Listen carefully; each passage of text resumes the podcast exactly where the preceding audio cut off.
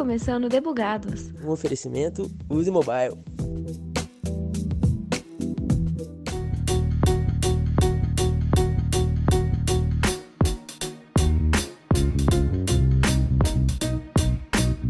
A locomoção é uma necessidade que nos acompanha há bastante tempo. Isso nos motivou a criar diversos tipos de veículos, dos aquáticos aos aéreos. Mas como somos seres que não paramos quietos, obviamente tem muita inovação vindo por aí. A inovação da vez é a substituição dos combustíveis pela eletricidade. E esse movimento tem nos ofertado veículos inteligentes, autônomos e tecnológicos. Quando falamos de carros elétricos, a associação com a Tesla é quase automática. Mas e quando falamos de moto? Eu sou Thaisa Bocardi e no episódio de hoje vamos conversar com o David Stanetti, o diretor de tecnologia da Volts, uma empresa de motos elétricas. E aí, David, como vai? E hey, aí, obrigado aí pelo, pela invitação, não pelo pelo este tempo. É, tudo bem, tudo ótimo. Hoje, é, não sei se vocês já falam isso quando é gravado esse podcast, mas hoje já é dia de sextou, não? Então, ainda... Já é sextou. É, ainda, ainda faltam algumas horinhas, mas Vamos lá. Já sextou, já sextou. Já. Já, já. sextou. Vou aproveitar que o Hélio já falou um já sextou, então Hélio, e aí, quem é você no squad? Apresenta aí pro pessoal. E aí, pessoal, tudo bom? É, em primeiro lugar, também muito prazer estar aqui com vocês, beleza? Então tá lá, me chamo Hélio Vieira, pessoal. É, sou natural de Belém do Pará, tá bom? Mas moro há um tempo já aqui no interior de São Paulo e atuo como CTO aqui na Use Mobile beleza? Já tô com mais ou menos quase dois anos aqui de casa já, tá bom? É isso, valeu, Hélio. Vamos dentro aí das nossas stacks, tecnologias, falar bastante sobre motos, mas também, assim, você é uma pessoa que agrega, mas tem uma outra que vai agregar muito no nosso papo aqui hoje, que é o Matheus Bissoli, vulgo a pessoa que inaugurou nosso Debugados falando sobre testes BBD. E aí, amado, quem é você no squad? Se apresenta pra gente. Fala, galera. Bom dia, boa tarde, boa noite para quem tá nos escutando. Como dito pela Thaisa, meu nome é Matheus Bissoli, mais conhecido como Biff. Sou líder técnico aqui do time Android na USE. E falando um pouco sobre meu dia a dia, eu tenho a responsabilidade de gerenciar o time, ajudando no desenvolvimento da equipe e aplicando processos que permitem que a gente desenvolva projetos com agilidade e qualidade. É um prazer estar aqui novamente, Thaisa. Muito obrigado pelo convite. Imagina, eu que agradeço vocês terem topado. Bom, vamos lá então para a pauta que nos interessa. Em conversas de bastidores, eu pude reunir aqui algumas informações e dúvidas que a gente queria aqui do nosso lado da Use sobre a Volts. E antes que eu entre nesses pontos técnicos, eu queria tirar uma duvidazinha bem específica aqui, David. Conta um pouquinho pra gente sobre a Volts e as tecnologias que vocês usam pra gente. Tá. É, bom, aí, é, aí quando a gente começou no ano passado, eu já estou trabalhando já um ano já já na Volts, não? Quando a gente, quando eu cheguei, a gente tinha um time de tecnologia bem pequeno, não? A gente era duas, três pessoas. É, a gente tinha aí no backend um monolito em Ruby on Rails e um aplicativo MVP aí bem bem feito em duas semanas, assim, no Flutter. Não? Então, a gente não tinha, não tinha muita coisa, não? Aí, neste ano, a gente evoluiu muito. Tipo, é, o aplicativo de, de Flutter foi totalmente... A gente fez um refactor bastante grande, a gente mudou o, o desenho do app, a gente tem muito mais serviços agora, mais em Kotlin do que no Ruby, não? Esse monolito já é, está ficando aí com, com, menos, cosi, com menos cozinhas. É, e a gente tem algumas coisas mais, né? a gente usa React também, do lado aí da, da web, é, e tem algum serviço em Node, no JavaScript. São basicamente as tecnologias que a gente usa hoje. Além disso, óbvio que a gente tem é, essa parte do, do hardware, não? Que, gente tem o software é, embedded é, dentro do hardware, e é, a gente tem as estações de troca de baterias. Aí, essa parte do hardware tem duas, dois software é, principais. Uma é a parte elétrica que é controlada por software embedded, não? E a outra é, na verdade, um aplicativo Android semi-interface que faz aí a conexão com a nuvem. Mas é basicamente Java hoje. Eu acho que isso é quase tudo que a gente usa no dia a dia. Ah, pode, a gente pode falar da nuvem, de Kubernetes e tudo mais. É, mas isso que acho que é isso, basicamente. Boa, obrigado por esse contexto aí. E bom, já que já tocou em temas e tecnologias que esbarram no cotidiano dos rapazes, eu vou deixar para eles abrirem para as perguntas deles aí. Fiquem à vontade, o momento é de vocês. Bom, deixa eu começar aqui então. Começar pelo, pelo app, ô David. É, por que, que vocês escolheram o Flutter? Tá? O que, que vocês almejavam é, ao fazer essa escolha ao invés do nativo? E se vocês alcançaram as vantagens que vocês gostariam? Uhum, uhum. Tá. Um, vou, vou, começar primeiro aí um pouquinho pela cultura. Tem um, tem um, o fato de a gente ter escolhido o Flutter tem um ponto cultural bastante forte e depois um ponto técnico, não? Na Volts a gente não não faz diferença entre desenvolvedores mobile, desenvolvedores front-end, desenvolvedores back-end e tudo mais. É, todo mundo acaba fazendo de tudo. Óbvio que tem pessoas que são mais especializadas no mobile pessoas mais especializadas no back-end, pessoas mais especializadas no, no front-end. E aí, quando uma pessoa não tiver experiência em alguma coisa, faz pair, não? Com, com outra para fazer o que a gente, que a gente quer, quer, ter, não? A gente não quer fazer essa diferenciação entre, ah, eu sou desenvolvedor mobile, eu sou desenvolvedor é, web, eu back-end e tudo mais. Tanto que no começo a gente era poucas pessoas, então a gente a gente ainda é um time de 40 pessoas, um time pequeno, não dá para ter essa, esse tipo de diferenciação. Provavelmente no futuro, alguma especialista Flutter, alguma especialista de dados e tudo mais a gente vai ter, não? mas por enquanto é, isso não existe.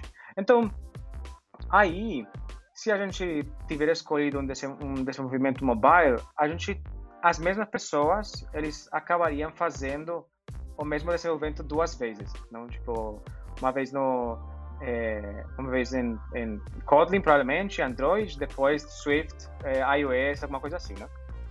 É, um, a escolha que a gente que, que a gente é, teve que fazer aí no começo foi entre React Native e Flutter, não? É, mas na verdade, na real, quando a gente olha aí para para o mercado, a gente observa que, que, vocês conseguem ver que tem aplicativos e tem empresas que conseguem fazer um bom trabalho no Flutter e depois tem aplicativos, tem empresas que conseguem fazer um bom trabalho no React Native. Não faz tanta diferença além do, é, do que as pessoas gostam mais de desenvolver, na verdade. Então você consegue fazer tudo hoje, em 2022, tanto React Native como nativo, como Flutter e tudo mais. Tem prós e contras? Sim. Tem algumas coisas que em Flutter são melhores que o React Native, que o React Native são melhores que o Flutter? Com certeza. Que o nativo dá uma experiência muito mais performática e você consegue fazer uma personalização muito melhor e tudo mais? Sim, tanto que eu comecei a minha carreira como desenvolvedor eh, Android nativo e aí durante os meus primeiros anos era eu defendia aí eh, era uma defesa aí do nativo com o nativo, não React Native não, não, não e tudo mais. Com o tempo isso mudou, a gente amadureceu, não? É, a, a, mentalidade mudou também. E eu acho que é isso, basicamente. É isso. A gente escolheu o Flutter basicamente porque a gente gostou mais, na real. Não, tipo, onde a gente se sente mais confortável para desenvolver. E Flutter é bacana. A gente quer, a gente quer, quer tocar esse tema aí.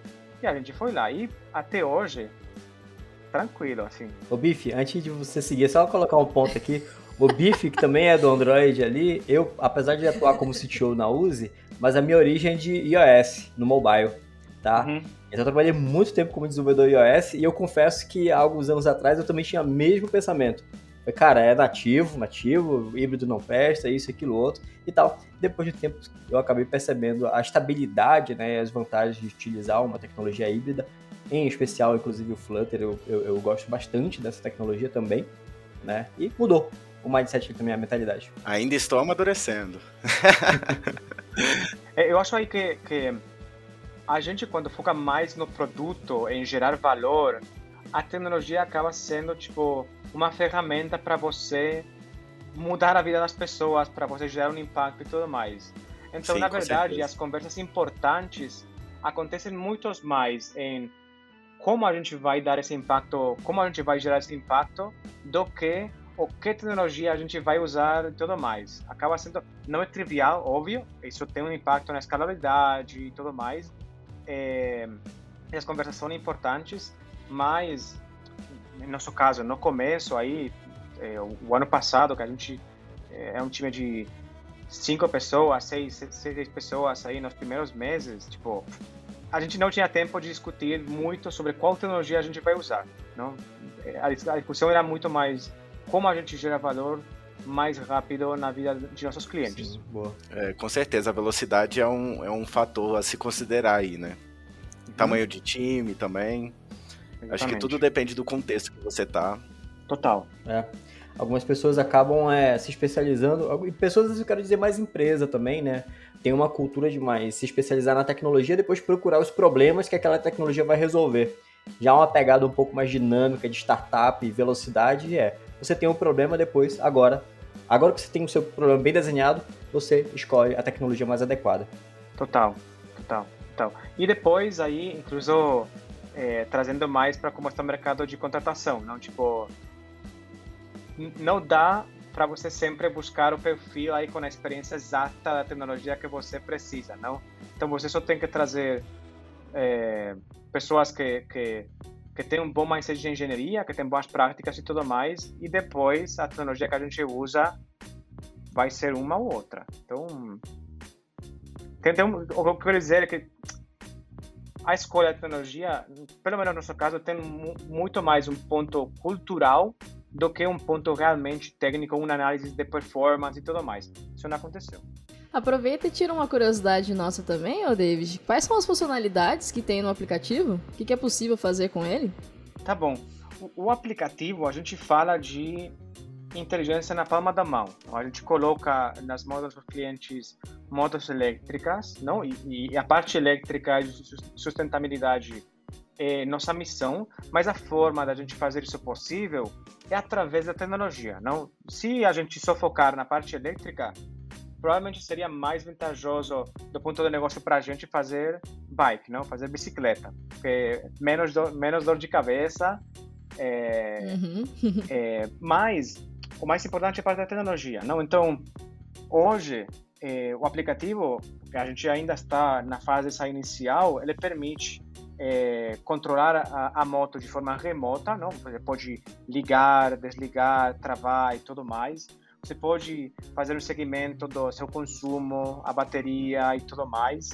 É, óbvio, a, a parte da assistência também, não? Tá lá quando você coloca aí na nas mãos de um cliente um veículo e na verdade qualquer coisa física, não? Em algum momento vai ter algum tipo de problema. Não sei se vai ser em três meses, se vai ser em seis meses. Então, a parte de assistência e suporte, quando você tem essa parte de não só software, mas também hardware, é, é bem importante. Não? O cliente tem que entender. O cliente quer saber que ele não vai ficar na mão quando ele tiver algum tipo de problema. Então, essa parte de assistência é, um, é, um, é, um, é, é uma parte bem importante, não? E isso também está aí dentro, dentro do app. Você pode seguir é, dar seguimento à sua moto, GPS, onde ela está e tudo mais. É, então, essa questão de segurança, que uma moto que só é metal não vai, não vai conseguir dar para você, de, ah, roubaram minha moto, onde está? Hoje é bastante estúpido você roubar uma Volts, porque a gente vai encontrar a moto, não tipo o GPS da moto, mesmo que você tire a bateria, né, da moto, não é como o telefone, não? o telefone você consegue aí colocar é, modo avião e depois já você não consegue encontrar mais. Com a moto é assim, mesmo que você tire a bateria da moto, o GPS ainda sigue funcionando por 30 dias, não? Então, aí, incluso isso já aconteceu, não? Que alguém roubou na moto e a gente encontrou depois a moto. Então, é bastante estúpido hoje roubar uma Volts, é, no geral. Legal. É, é. Por, por enquanto, as funcionalidades que hoje a gente tem no aplicativo é isso. O que a gente está trabalhando além disso é, no aplicativo, no hoje? Qual, qual, por exemplo, se a gente falar dos seguintes três meses do aplicativo, por exemplo, para onde a gente está indo, são é, três coisas, duas, três coisas básicas. Não, uma é dar mais, aumentar mais a questão de é, de, de segurança, não? Tipo, se alguém mexer na, mexer na sua moto, a gente vai avisar e tudo mais.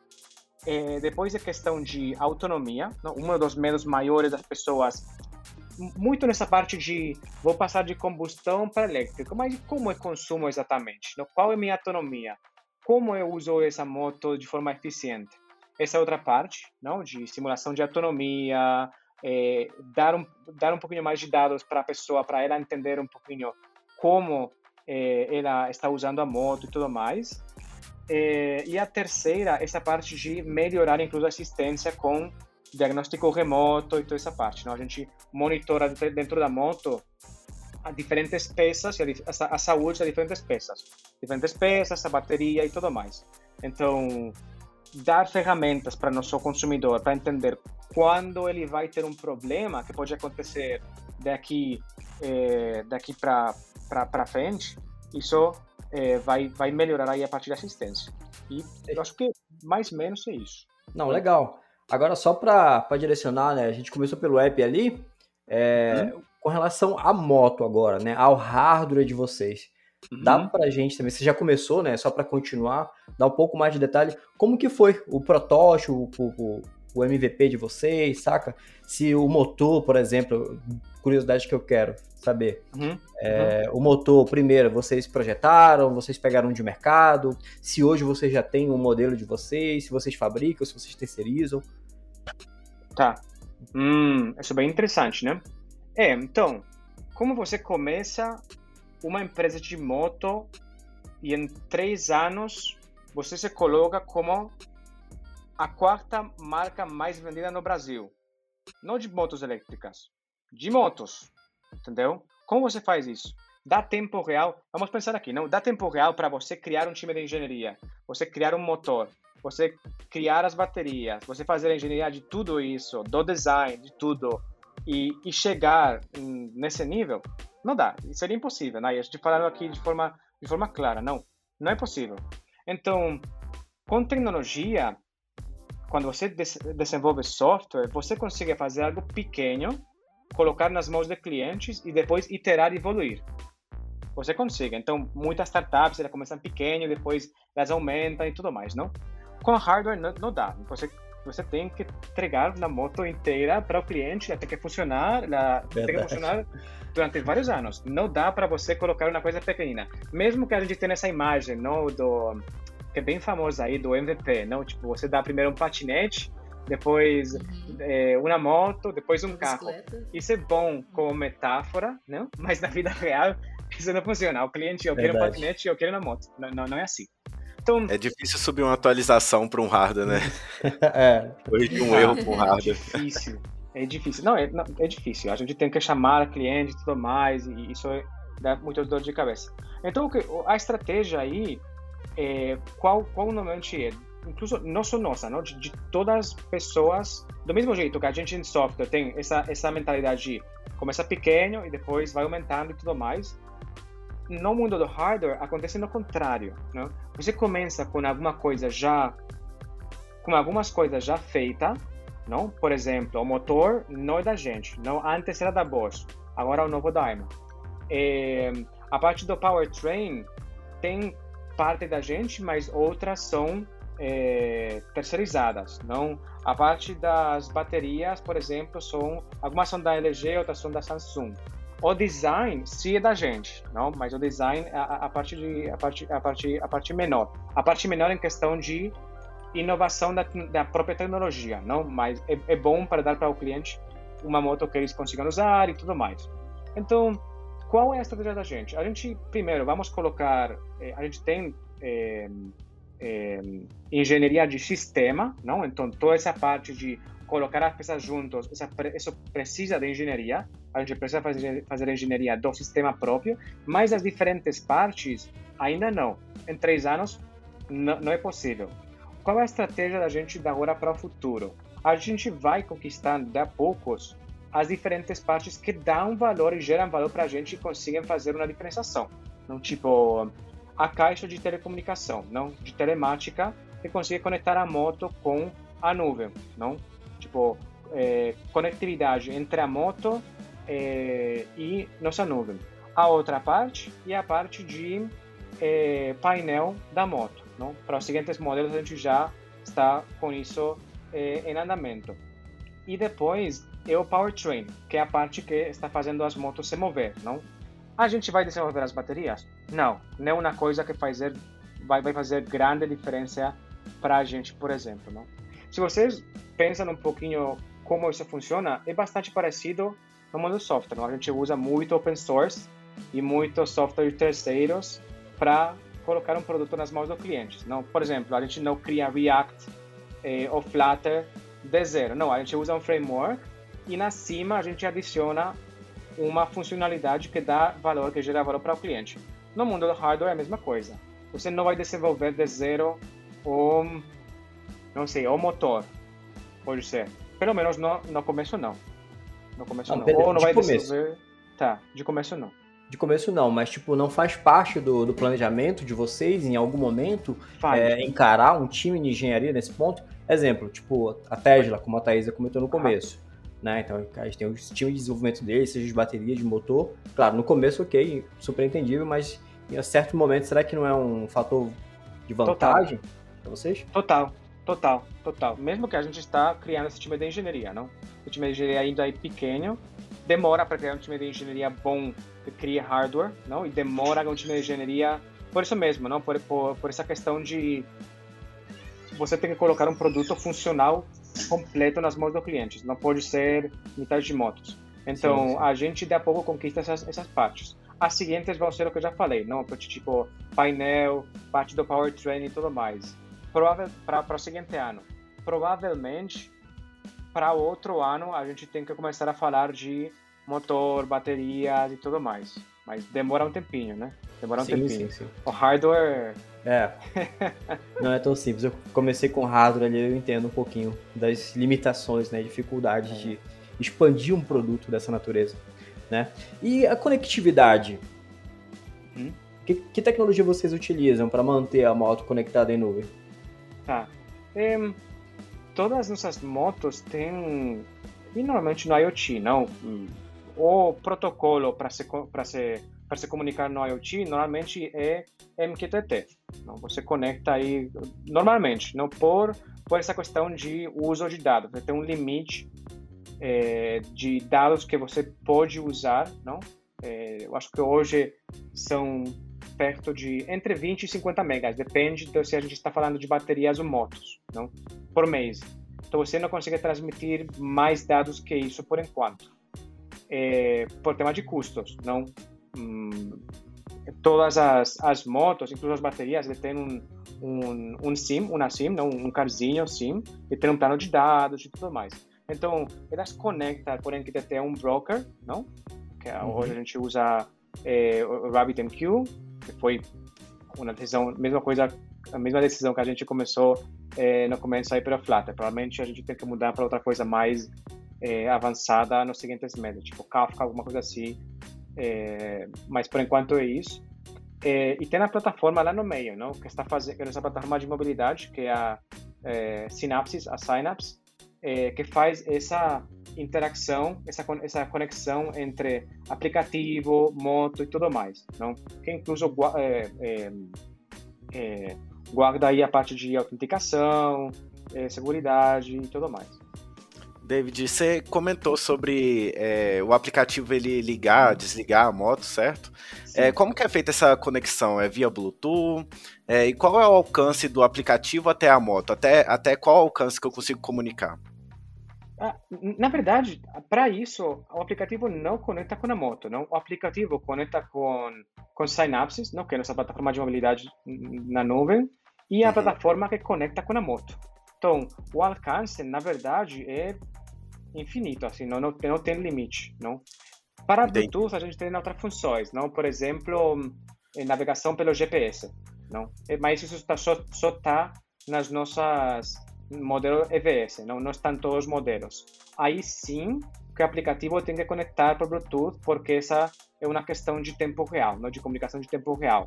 Aí para mostrar dentro do painel é, a navegação pelo GPS. Mas para todas as outras funcionalidades, não é aplicativo que conecta diretamente com a moto, não precisa. É interessante, eu, eu acredito que seja até melhor, né?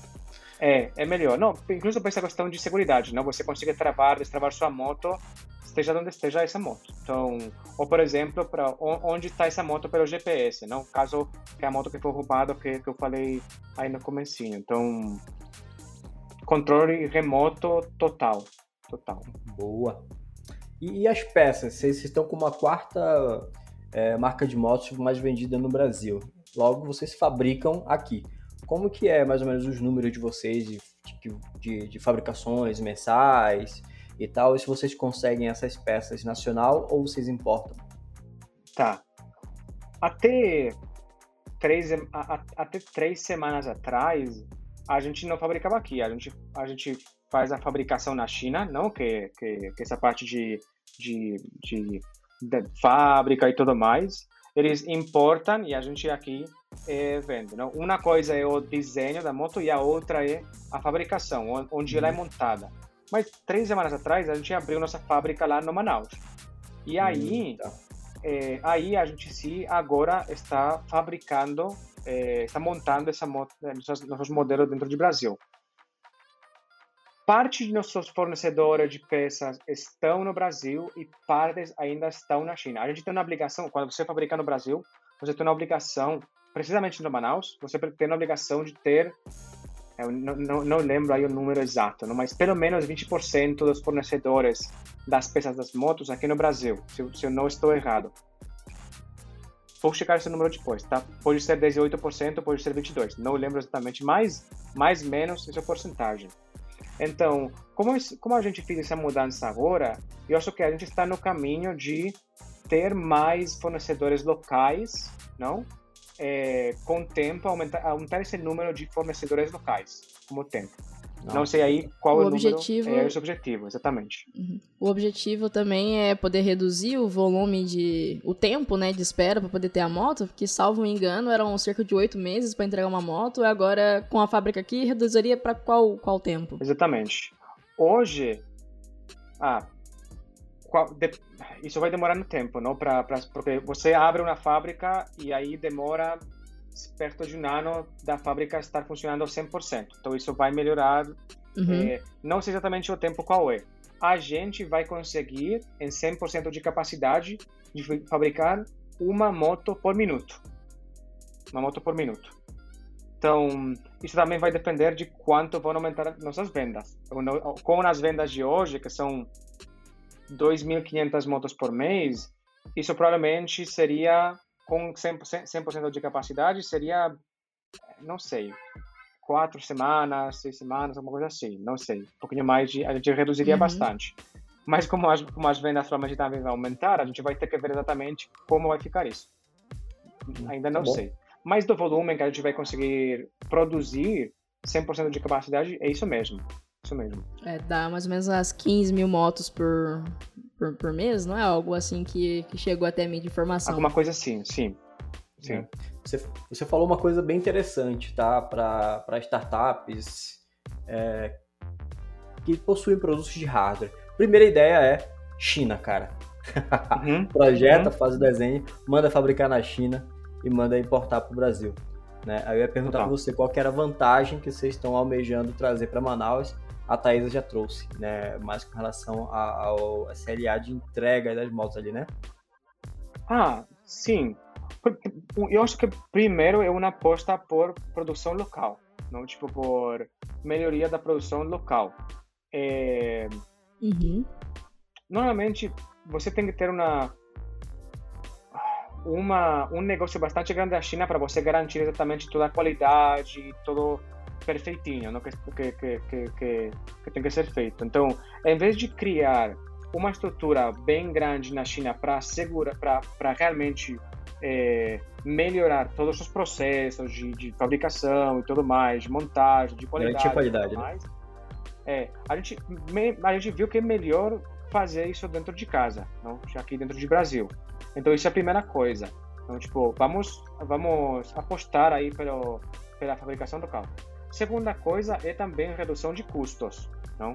Isso também é, por muito muito aí louco que, que, que, pode parecer é mais barato você produzir, você montar local do que você montar na China, porque os impostos de importação de tecnologia são bem altos, bem altos, Hum, bem altos. Então é mais vantajoso, é mais vantajoso para a economia local, é mais vantajoso para a gente, mais vantajoso, mais, mais vantajoso para nossos clientes que eles vão receber a moto mais rápido. Na real é mais vantajoso para todo mundo. Então foi quase que óbvio a gente ter que fazer esse movimento. Saquei, saquei. E dá pra garantir uma qualidade maior, né? Também, estando aqui mais perto. Exatamente. Perfeito, cara.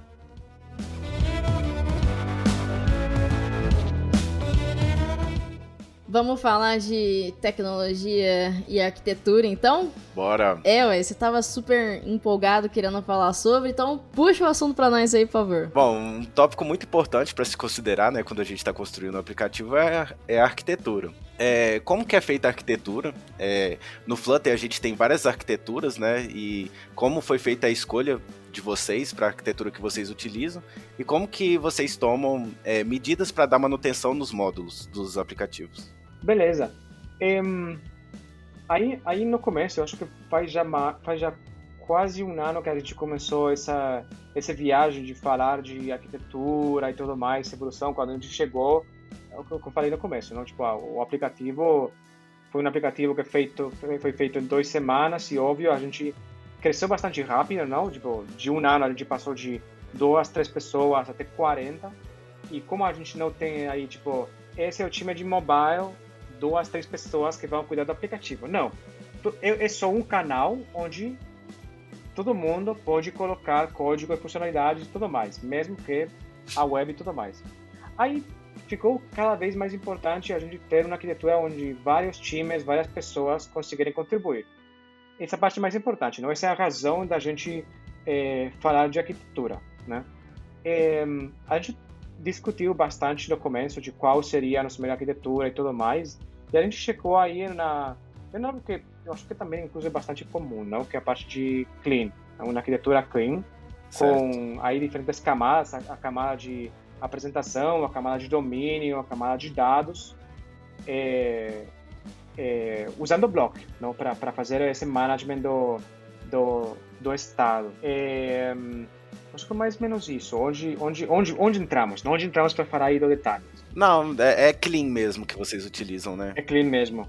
É clean mesmo. Certo. É o, o típico, não? De você tem repositórios, você tem data sources, acessam o APIs da base de dados local, depois você tem caso de uso, não? Essa interface com entidades, eh, está aí esse negócio de eventos entre o bloco que cuida do estado aí e, e as vistas, tudo mais, essa coisa de da, da de, de, de dependência que que para dentro, não para o domínio, então eu acho que é uma coisa bastante comum, não? Assim bastante típico é, que funcionou para a gente, para mim funcionou no passado no Android nativo, por exemplo, não? Uhum. Para as outras pessoas do times, na sua experiência também funcionou. Temos uma coisa parecida, inclusive no backend. Então, não, não tem muita diferença tanto entre a arquitetura que a gente, ah, óbvio a parte da apresentação, sim, muda, mas depois o domínio, a parte de dados,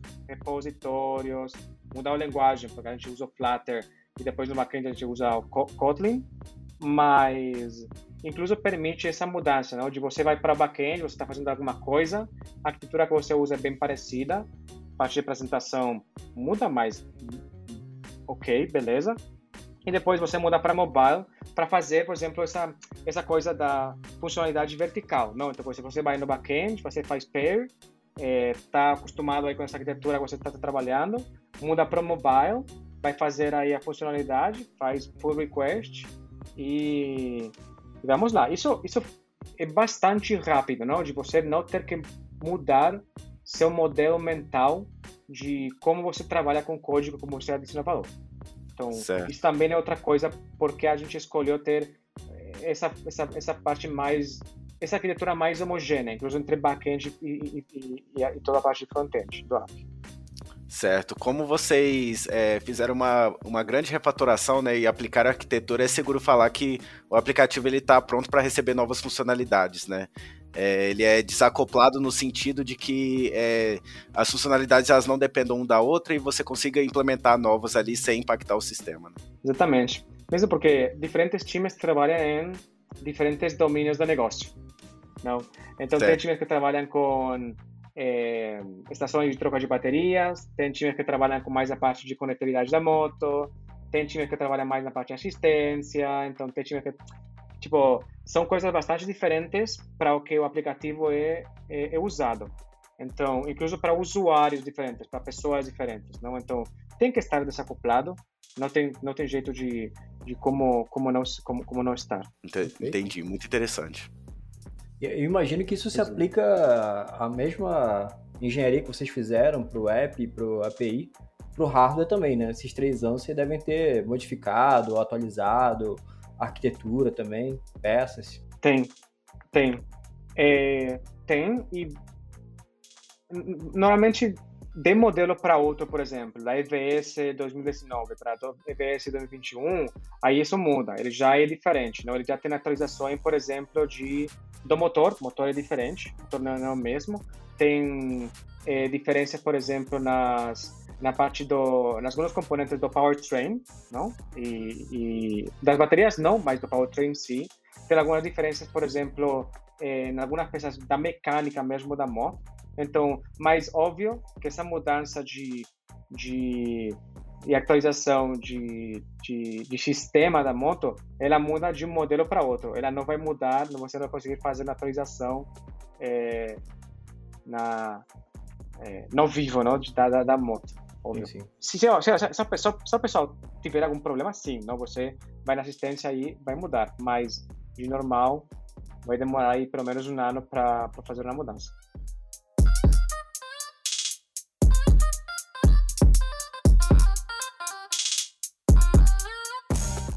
Eu vi que vocês têm uma funcionalidade de é, um usuário ver os voters próximos, uhum. certo? É, como que isso funciona e como que vocês lidam com a segurança? Tem muita adesão por parte dos usuários? Porque eu imagino que não deve ser todos os usuários que é, gostem de ver, é, de saber que outras pessoas estão vendo onde que ele está, né? É, não. E a gente usa isso mais para eventos. Não tem muito tempo tem pessoas que são muito muito ativos é, na comunidade, não? Que eles se identificam como voters, e tem essa, mais essa, essa mentalidade de ah, foram parte da comunidade e tudo mais, mas nem é todo mundo, não? Então, óbvio que isso, isso é opcional, não? Você só por questão de segurança e tem muito mais uso é, na parte de, de eventos e tudo mais.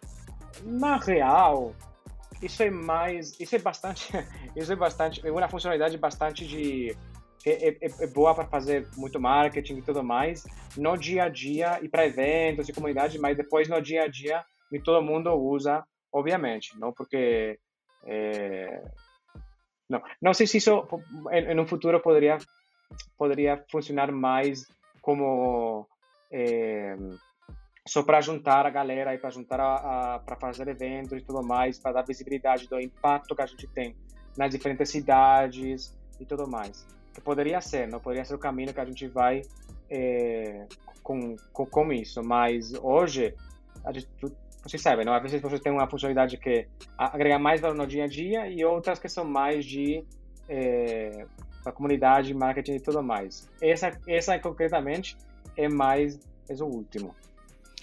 Não, legal. Legal também é. você citar que tem toda uma comunidade envolvida, né? Eu acredito que quem é, faz o uso da marca gosta bastante. Gosta bastante. E falo para você que eu fiquei incluso surpreso aí ano passado quando eu cheguei na Volts. É, de quantas pessoas adoravam assim a marca. A gente faz encontros aí nas diferentes cidades é, para viajar juntos e tudo mais. Então é incrível é, o, empolgado que está a galera aí com, com a marca, com as motos, com essa transição de combustão para elétrico e tudo mais. Então, no, no começo, incluso, é, a gente tem você tem aí é, bastante grupo de WhatsApp, de Telegram, com galera que está aí bem ativa na comunidade. É, isso é um, um, ponto bastante forte da gente, não? Incluso a gente está crescendo muito por conta da comunidade mesmo está, a comunidade está fazendo a gente crescer, incluso em vendas e tudo mais. Então, é incrível, assim. A você quer ser a Harley Davidson das motos elétricas, então? ah, seria legal, não? tipo, seria legal. Eu acho que a diferença, em questão de marca, sim.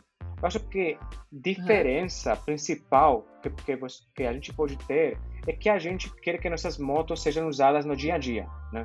A gente não quer ser Uhum. um, um brand aí de luxo e tudo mais, e também não quer fazer, a gente não quer fazer motos eh, pouco performáticas que não dêem para usar, não? A gente quer que, a Uhum. gente- que as, as motos da Volt sejam as motos que as pessoas utilizem, não? Porque senão essa transição de combustão para elétrico, ou pessoas que estão usando hoje o carro e, e- e possivelmente querem mudar, não vai acontecer. Então a gente a gente quer quer se manter nessa parte de eh, de fazer motos que sejam usáveis no dia, no dia a dia, né? Senão não acontece a transição, né? Vira É, só um item de exatamente, luxo, talvez. exatamente. Eu acabei comentando sobre a Harley exatamente por a questão da comunidade, né? Conseguir construir isso é uma coisa bem legal. E eu vejo vocês já fazendo isso, pelo menos aqui no Brasil, com o iFood, né? Conseguir colocar as motos com os, os entregadores é uma iniciativa muito bacana para a questão da visibilidade e ver que de fato a moto pode ser utilizada no dia a dia mesmo. Eu ia fazer uma pergunta. Pode fazer. É, eu tenho uma curiosidade, ô David, com relação a motos elétricas relacionada a barulho. Tá? Ok. Certamente devem ser motos extremamente silenciosas e, e- e. falando no hábito, não sei como que são motociclistas fora do Brasil, mas no, Brasil costumam andar em corredores, né? Sim. Isso não pode causar acidente? Existe alguma tecnologia, alguma solução? Vocês já pensaram nisso? Sim. Eh, a gente ainda não, não pensou nisso, não, de, do- dos modelos atuais. Por enquanto, a gente, a gente não teve muitos problemas relacionados, eh, relacionados com isso. Mesmo que cidades tipo. eh, cidades onde trânsito é sinônimo com, com o nome da cidade, tipo São Paulo, por exemplo, não? É, que é onde a gente eh, mais clientes tem. eh, problemas desse tipo não aconteceram como tem tanto tráfego hoje, a gente está pensando para os seguintes modelos ir mais por a tecnologia da ADAS, por exemplo. Então, o que a gente está começando Uhum. a desenvolver hoje, tipo ponto cego e tudo mais, e fazer a pessoa mais segura eh, dentro da moto, não? quando ela eh, está andando de moto. A ideia é que seja tipo o painel de um Tesla mesmo, de mostrar quando tem alguma coisa próxima ou não. Como que a ADAS funcionaria na moto, assim, em específico? Ela frearia automaticamente de uma forma mais suave? Qual o sinal que ela vai dar para essa segurança do, do piloto? Tá bom. Tem sinais visuais, não? Tipo no painel ou vibração, eh, vibração no, eh, no Guidon. É, é isso. É, e depois tem ações, tem, tem ações ativas. Não, essas são ações passivas, não que você deixa aí o usuário escolher qual ação ele vai ele vai fazer, não? E aí você só a responsabilidade do produto é só é, avisar, não? Então essa é, é ações passivas e depois ações ativas. Ações ativas a gente tem que ver porque você precisa ainda de, de, de um desenvolvimento maior dependendo do tipo de condução da pessoa, não? E dependendo da cidade. Pode ser que uma cidade como São Paulo, eh, um tipo de ação seja muito mais perigosa que uma cidade como, como Recife. Na Recife, uma ação como frenado pode não ser tão perigosa, mas na cidade trânsito como São Paulo, sim. Então, a gente está começando a falar, eh, ainda o desenvolvimento disso não aconteceu, a gente está falando para os próximos modelos, não? Mas, com certeza, essa pessoa, para especificamente para ações ativas, a gente precisa de personalização por pessoa, cidade e contexto, porque pode ser perigoso. Perfeito. Uhum. Bacana. Ainda com relação às motos elétricas ali no dia a dia, né, na- no trânsito, Uhum. vocês têm algum planejamento de ter algum carregador da moto para carregar nesses postos de, que estão sendo montados para carros elétricos também? Para o que a gente tem, ah, bom, é, o que a gente tem hoje são é, são as estações de troca de baterias, não? E aí depende muito do tipo de pessoa é, quem está usando a moto. Normalmente, tipo, normalmente as pessoas que usam a moto para viajar para o trabalho, para é, o dia a dia e tudo mais, não tipo para ir de um ponto A para o ponto B, é, é, a moto tem autonomia suficiente, normalmente, não? É, se você usa a moto no dia a dia para trabalho e você tem que correr tipo 400 quilômetros em um dia, Aí já não dá. E aí já não dá, é, porque normalmente as pessoas que utilizam a moto no dia a dia para correr tantos quilômetros, eles não podem esperar. Então, eles não podem esperar é, 20 minutos ou 30 minutos para carregar uh, a bateria da, da moto. A solução lá é, é troca, não, é troca de baterias hoje.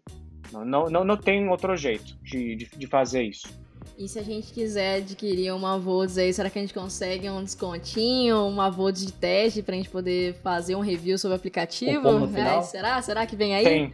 É, Consegue? Pois, claro, claro, claro, claro. Oh. É só dar, só dar um follow aí eh, no meu Twitter, não? mandar um, um, uma mensagem e a gente manda voucher para fazer oh. o desconto. Agora eu vi vantagem. Oh. Agora sim. está, está... Um pouquinho de não, um pouquinho de autopromoção pessoal. É. Testar a moto em ouro preto vai ser um, um bom teste, tá? Acho ótimo, maravilhoso. Espero ter testado já minha Volts até lá, para dar meus reviews também. Bora então desembolar esse review sobre a moto aí e voltar para cá para falar um pouco sobre também a moto, mas não só o aplicativo, né? A gente quer falar de tecnologia também, então bora lá. Seria legal. Mas aí, David, qual que é o seu Twitter então pra galera? Stanet. Como vou deixar o seu nome na descrição do episódio, é só dar uma, uma bisbilhotada lá para saber como que escreve, já vão saber qual que é o seu usuário, tá perfeito. Perfeito. Bom, pergunta de negócio agora, David. Para encerrar, eu queria entender como a empresa de vocês é no mercado de inovação, né? Moto elétrica, carro elétrico é, é o momento aí, tem, gera muita inovação no dia a dia. Não é só um motor e uma bateria o negócio anda, né? Tem muitas ideias e inovações por trás. Então eu queria uhum. tentar ter uma ideia de como que é esse fluxo dentro da Volts. Quais são as pessoas que têm a chance de dar uma ideia e como que essa ideia ela navega dentro da Volts, sabe? Para uhum. virar um briefing, virar um MVP, de repente uhum. colocar numa moto, testar, até chegar no cliente final ali. Tá. Hum. Uhum. Ok. Vamos lá. É, a gente, a, cultura da gente é que todo mundo participa em, é, em todo o ciclo de vida de criação do produto, não? Então, todo mundo é, é, é dono de gerar valor de agregar valor. Então, na verdade, essas iniciativas surgem de de todo mundo, na real. E não só de time de tecnologia, não, surge de, de toda a parte da empresa. Então, o que a gente espera, não, de quando a gente inicia uma iniciativa nova, é que a gente tenha que gerar valor para nossos clientes, não, tem que ter, tem, tem que ter um impacto na vida deles e depois um valor para o negócio. Então, se todo mundo está alinhado, beleza. Mas como surge isso? A gente cria muitos testes, não? A gente faz muita experimentação de novas coisas. É, os diferentes times que a gente tem de, de, de produto, todos os times, óbvio que tem o Product Manager, tem o Product Designer, tem desenvolvedores e tudo mais. A gente trabalha aí nesse negócio do, do trio, não? do trio de desenvolvimento, do, do trio do produto, não? Que, que é o designer, product manager e, e algum desenvolvedor. Não tem por que ser o tech lead, às vezes, às vezes é, outras vezes não é, é porque todo mundo tem que participar, né? Normalmente, eu como CTO trabalho com é, as lideranças só na parte de visão e estratégia geral, não de qual é o impacto do negócio que a gente precisa ter nos seguintes meses, porque a gente ainda é uma startup, não? a gente tem que é, gerar negócio e valor para a vida de nossos clientes. E depois, é, como isso vai ser feito, não? como a gente vai atingir algum tipo de objetivo, é, isso é coisa dos times. Não? Aí já é autonomia, de, autonomia deles, total. Aí, normalmente, as pessoas que eu lidero, não, que é o lead product manager, lead designer e os tech leads, eles vão ir com seus times, tipo, ah, para este quarter, a gente, a gente quer focar em segurança, por exemplo, não? porque a gente percebe que eh, depois de fazer discovery e tudo mais, a parte mais importante que vai gerar valor na vida dos nossos clientes e a vida de nossos usuários é isso. Beleza.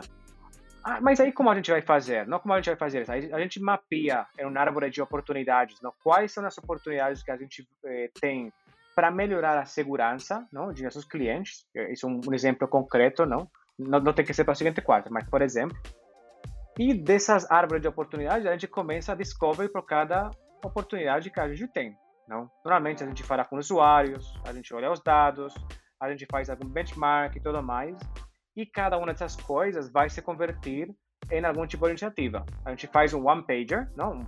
Um, um, um one-pager, um relatório do impacto que a gente quer ter, não? De, de qual problema a gente está resolvendo e qual é o apetite da gente para investir nisso. Não? não é a mesma coisa você querer dedicar, que, não, que na, na, real é quanto, quanto, quanto grana a gente vai investir. Não? Se a gente eh, quer investir duas semanas para resolver alguma coisa de, segura, de, de segurança, óbvio que a solução vai ser simples. Não?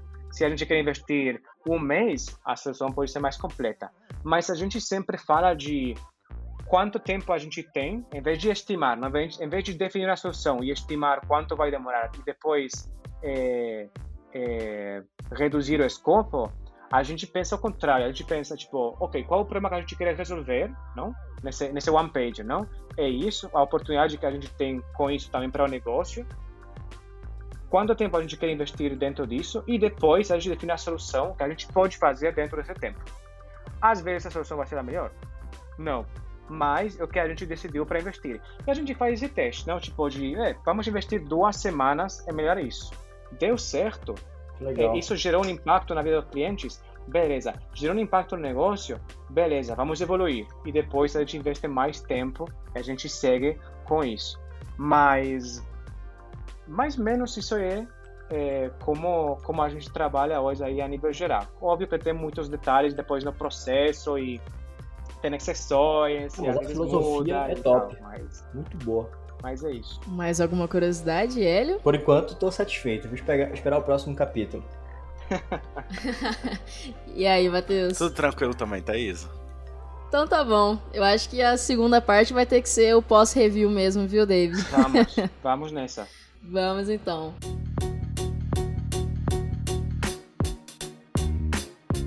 Já que para essa primeira parte já encerramos, é, vou deixar aqui meus agradecimentos pela, por topar, vir aqui trocar essa ideia com a gente. Sempre muito rico poder conversar um pouco mais sobre tecnologia, porque querendo ou não, agrega no nosso dia a dia e quando a gente compartilha, a gente está agregando não só para a gente, mas para outras pessoas também, construindo um universo de tecnologia é, de, no sentido de evolução, né? Então, muito obrigado por contribuir com isso. Obrigada, Hélio e Matheus, por topar esse, esse papo comigo também e guiar ele comigo. E vamos aguardar pela parte 2, então. Ansioso por isso já. Obrigado. Vocês são incríveis, assim. Gostei, amei. Ah, eu amei também. Bora cestar? Bora cestar. Muito prazer, David. Vamos cestar juntos. Prazer mesmo. Um prazer. prazer David. Vamos voltar mais vezes. Espero vocês em breve. É isso, pessoal. Zerei o backlog do dia, então tá na hora de despedir do squad. Falou! Falou!